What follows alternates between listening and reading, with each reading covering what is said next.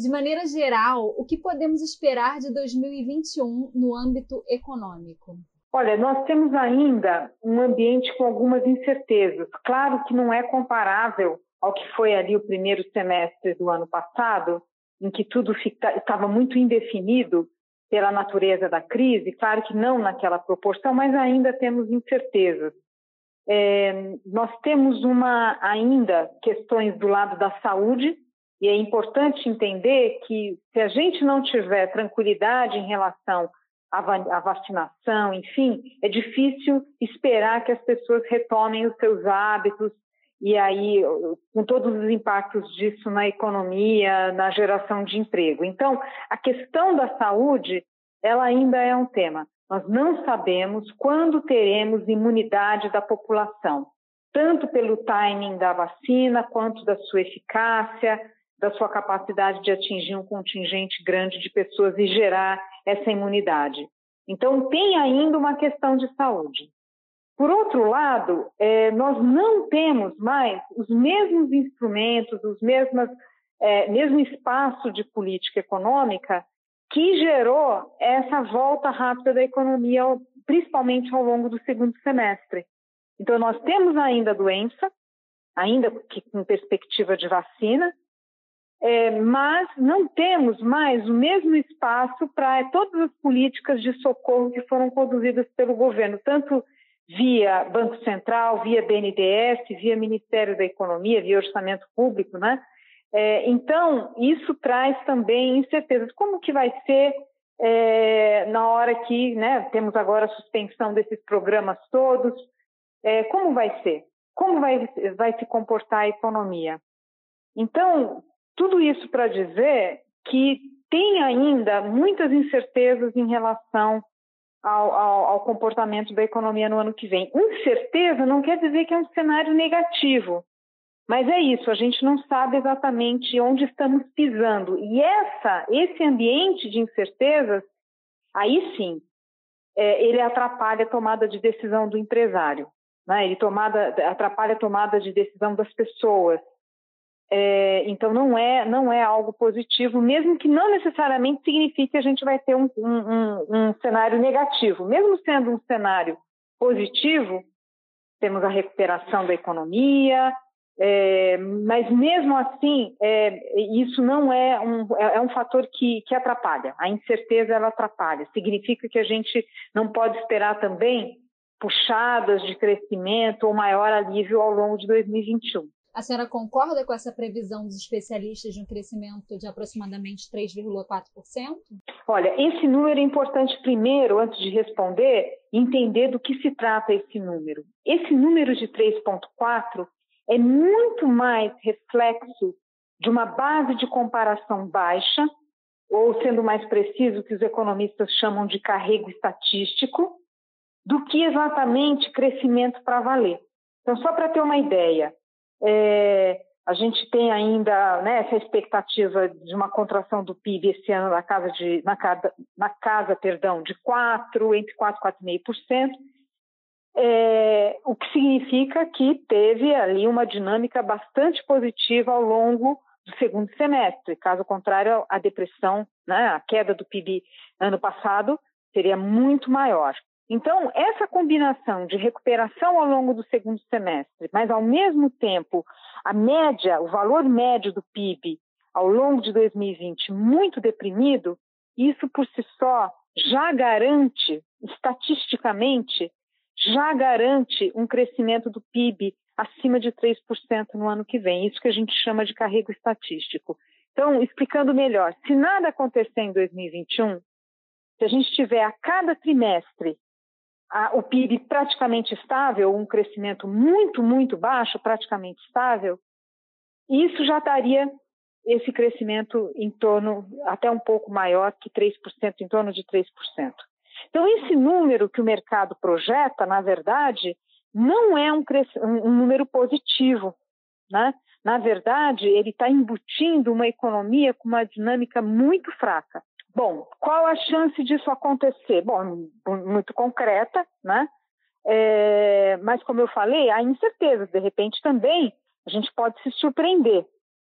Né? Pode ser que tenhamos aí boas surpresas. Está todo mundo muito no escuro, digamos que a gente consiga boas surpresas aí na questão da vacinação, por exemplo, ou que passada essa, essa segunda onda a gente tenha uma, uma queda rápida do número de novos casos e as pessoas voltem a é, é, retomem mais rapidamente os seus hábitos.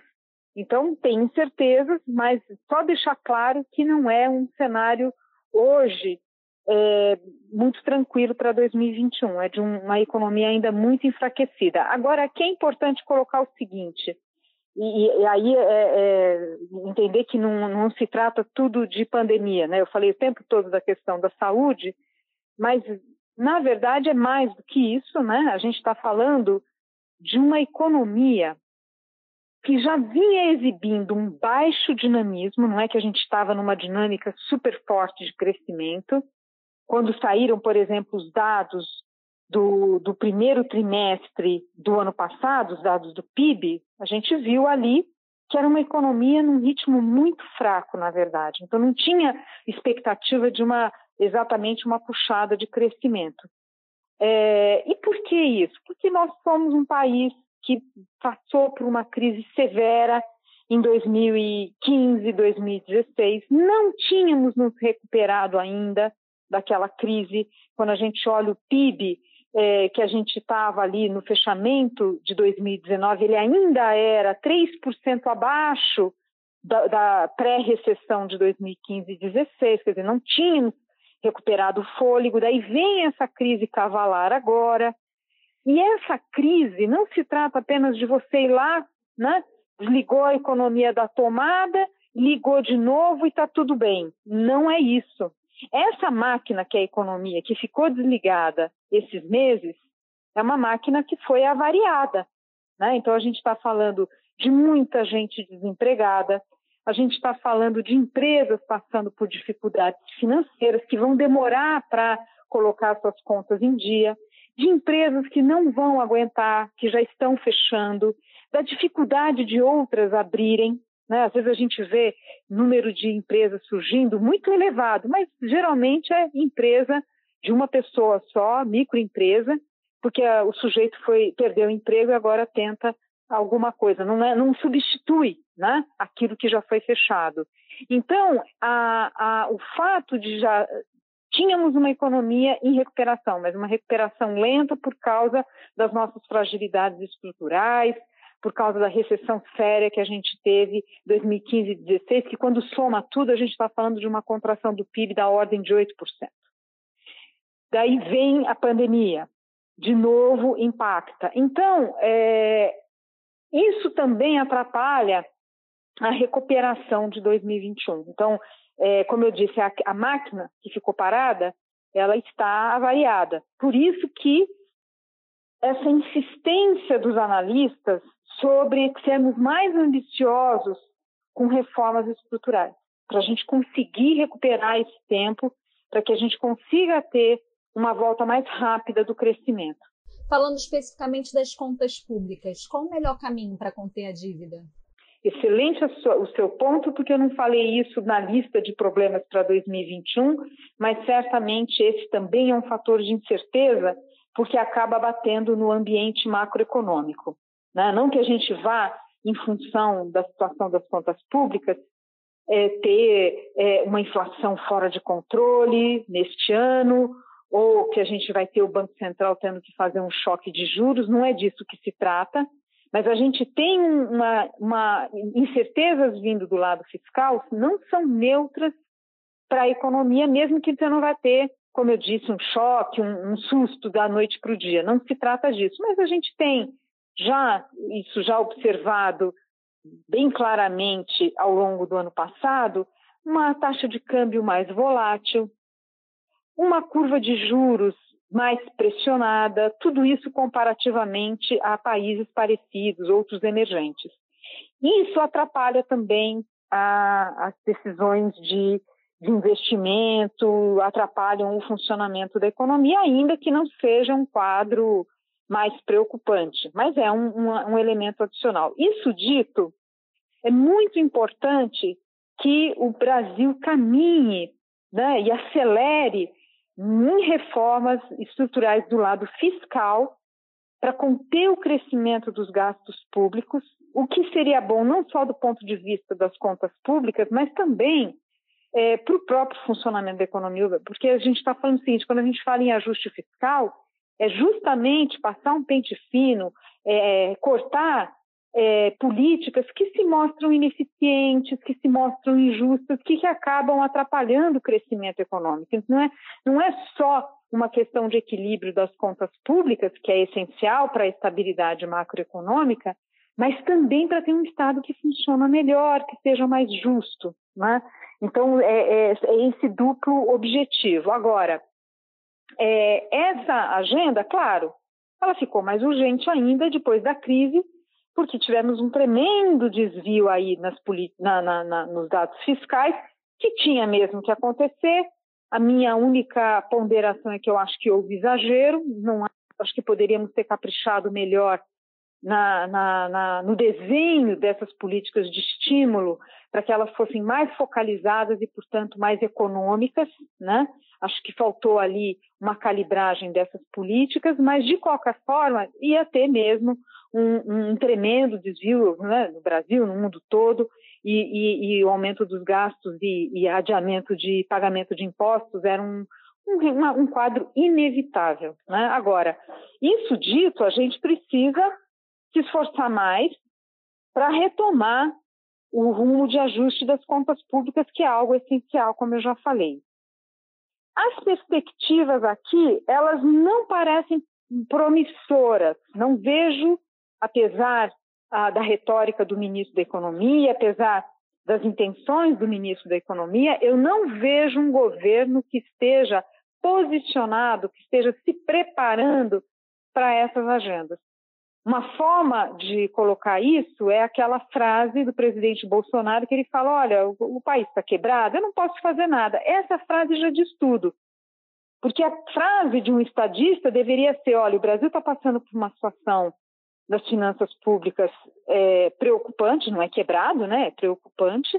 Quebrado seria se não estivéssemos conseguindo mais emitir dívida pública, quer dizer, ninguém quer comprar título público porque é, é, porque receia ter um calote, não é o caso, então o Brasil não está quebrado, mas é uma situação fiscal grave cabe ao presidente exercer a liderança e falar: olha, e nós estamos tomando iniciativas para arrumar as contas públicas.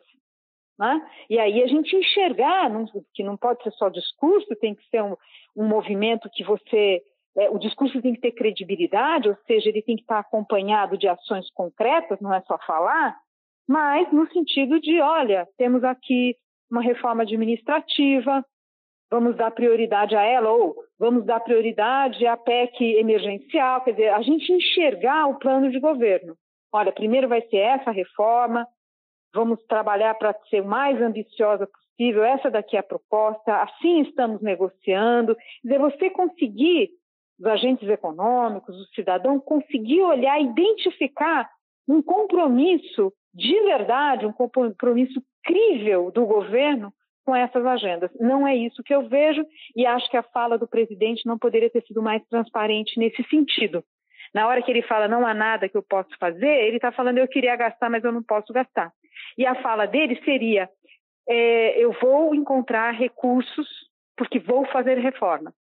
Então é muito preocupante por esse aspecto, né? Como eu disse, não é que da noite para o dia a gente vai ver um ambiente macroeconômico terrível, mas a gente vai colocando cada dia um bloquinho a mais, né? Nessa, né, nessa, nessa, nesse caminho preocupante que a gente pode ter para um cenário de contas públicas muito mais desafiador, que vai exigir lá na frente muito mais esforço.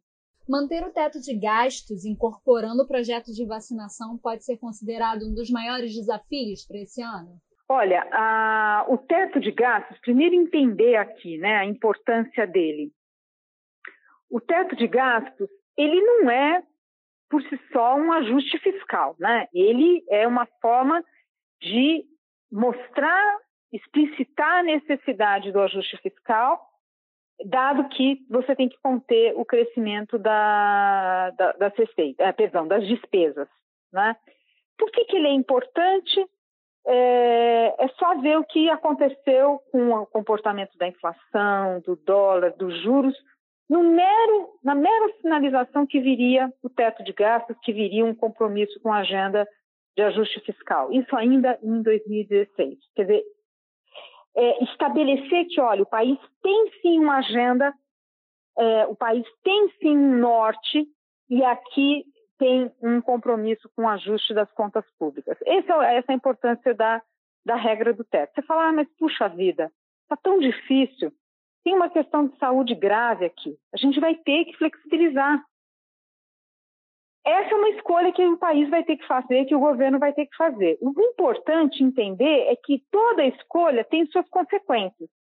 Não é simplesmente vou gastar mais e vou furar o teto de gastos e tudo mais vai ficar igual. Não é verdade. Isso vai trazer, vai, é, é abrir um precedente complicado no Brasil, um país que mal começou a fazer o seu ajuste fiscal é, já está pedindo uma folga, né? É aquela pessoa que se compromete a fazer o regime, mas chega no primeiro mês do regime e já fala, ah, eu não estou aguentando, está pesado demais, eu preciso comer esse chocolatinho aqui.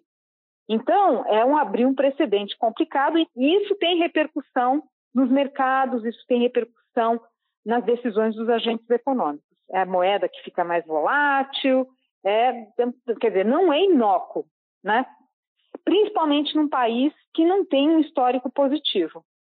Se nós tivéssemos feito, se o governo tivesse feito a lição de casa, no sentido de, olha, eu estou aqui fazendo uma flexibilização do teto, porque eu, eu, eu não quero que tenha o shutdown, né? eu não quero maiores consequências, eu preciso sim é, fazer determinados gastos, mas já fiz a lição de casa. No curto prazo, o que eu podia cortar, eu já cortei.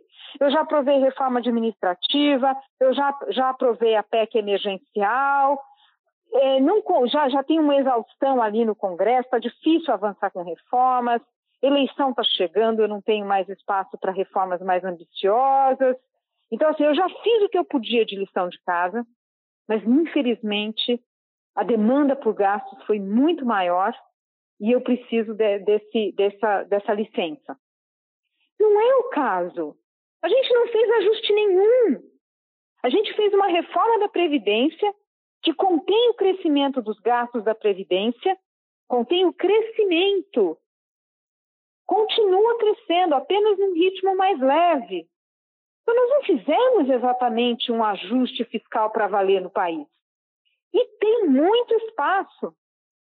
É verdade que perdemos algumas oportunidades.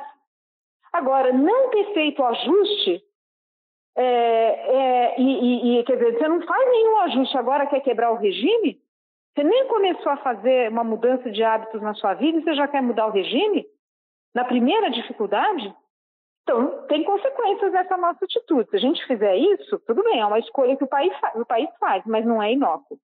Né? É um sinal ruim para os investidores, é um sinal ruim para os agentes econômicos. A outra questão é que, além de termos, sim, espaço para sermos um pouco mais ambiciosos nessa agenda de, de contém, contenção das despesas obrigatórias, tem coisa ali que poderia ser remanejada no orçamento, claro, depende da aprovação do Congresso, nada é fácil, a gente sabe que o nosso orçamento está quase todo ele carimbado de despesas obrigatórias.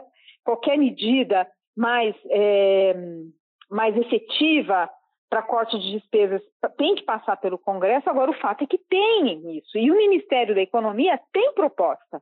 Não é que o Ministério da Economia não fez nenhuma lição de casa e está todo mundo perdido ali. Não, não, não. Tem proposta sim, é que o presidente não quer.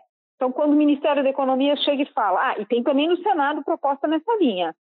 Então, quando se coloca, olha, dá para ter uma renda básica, para dar um, um, uma, uma, um, um, socorro a essas famílias em dificuldade por causa da pandemia. Dá para fazer isso, mas a gente vai ter que é, remanejar recursos. Não vai ser abono salarial, que está para lá de documentado já que é uma política pouco eficaz, é, não atinge quem deveria atingir, a gente vai ter que rever o seguro defeso, porque tem um monte de gente que está recebendo e não está certo, não, não, não, deveria. Quer dizer, tem propostas, não é que eh, tá, estamos no escuro. Aqui o que nós temos é um nó político. Né? É um nó político. O presidente aparentemente quer ir pelo caminho que no curto prazo para ele é o mais fácil, só que do ponto de vista da, da, dinâmica, quer dizer, não o efeito de curto, curto prazo, mas pensando numa, numa dinâmica de prazo maior, é uma má escolha. Agora, é isso, são escolhas, o país pode fazer. Pode fazer essa escolha. Olha, eu não vou fazer reforma nenhuma, vou só aumentar gasto e vou romper o teto de gastos. Né? Vamos ver qual é a opção. Agora, o que não dá é para não fazer nada. Porque, lamentavelmente, não cuidamos da saúde como deveríamos e agora isso pesa na economia. E aí você não pode deixar pessoas em sofrimento. Então, é, esse é o custo de não ter cuidado da saúde. A senhora quer acrescentar mais alguma coisa que eventualmente eu tenha deixado de fora? Olha, eu só acrescentaria, mas mais para um desfecho, que é, que, que, é, que é o seguinte: olha, o Brasil, nós tivemos alguns acertos na política econômica esse ano. Poderia ter sido uma recessão muito mais grave. O Banco Central, por exemplo, fez um belo trabalho. Né? É, temos também iniciativas importantes, até da, é, do BNDES. Tivemos o Ministério da Economia reagindo e estabelecendo corretamente prioridades, ainda que eu acho que poderia ter sido é, um desenho no final é, mais econômico e com mais foco em quem realmente precisava, mas enfim, foi na direção de, de socorrer os mais vulneráveis. Então, assim, não é à toa que a gente tem uma recuperação mais rápida que esperada, e não é à toa que quando a gente olha o desenho, o, o, o mercado de trabalho, que está difícil, está muito difícil, mas quando a gente compara o Brasil com vizinhos da América Latina, a nossa situação não é tão ruim. Então, tem acertos aqui. Agora, de qualquer forma, deixou o país numa situação vulnerável e o retrato do lado da saúde aqui, assim, foi, foi lamentável a administração dessa crise. Né? Então, no fundo, o que eu estou querendo dizer é o seguinte: olha, entre erros e acertos, o fato é que a gente tem que ter, tirar lições desse momento difícil do país, em que tem empresa indo embora, em que tem gente sofrendo, em que tem empresas com dificuldade, em que tem muita gente que sai, se saiu bem da crise. Mas o retrato geral, aliás, como sempre, é assim que acontece, mas o retrato geral é um retrato preocupante, inclusive do lado da saúde. Então, acho que a minha fala final é o seguinte: a gente tem que aprender, tem que tirar lições dessa crise.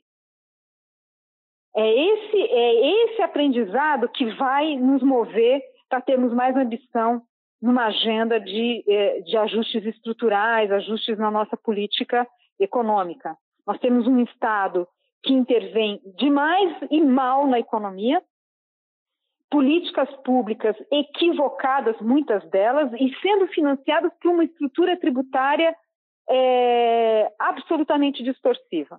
Então, perde dos dois lados, porque gasta mal e tributa mal. Então, se a gente não tiver a crise como um alerta e todo o sofrimento que isso traz, e o, o atraso, o quanto o Brasil está atrasado, ficou para trás o Brasil. Se a gente não tomar, não tirar lições disso e aproveitar para avançar com reformas, aí sai mais caro essa crise. Aí sai mais caro.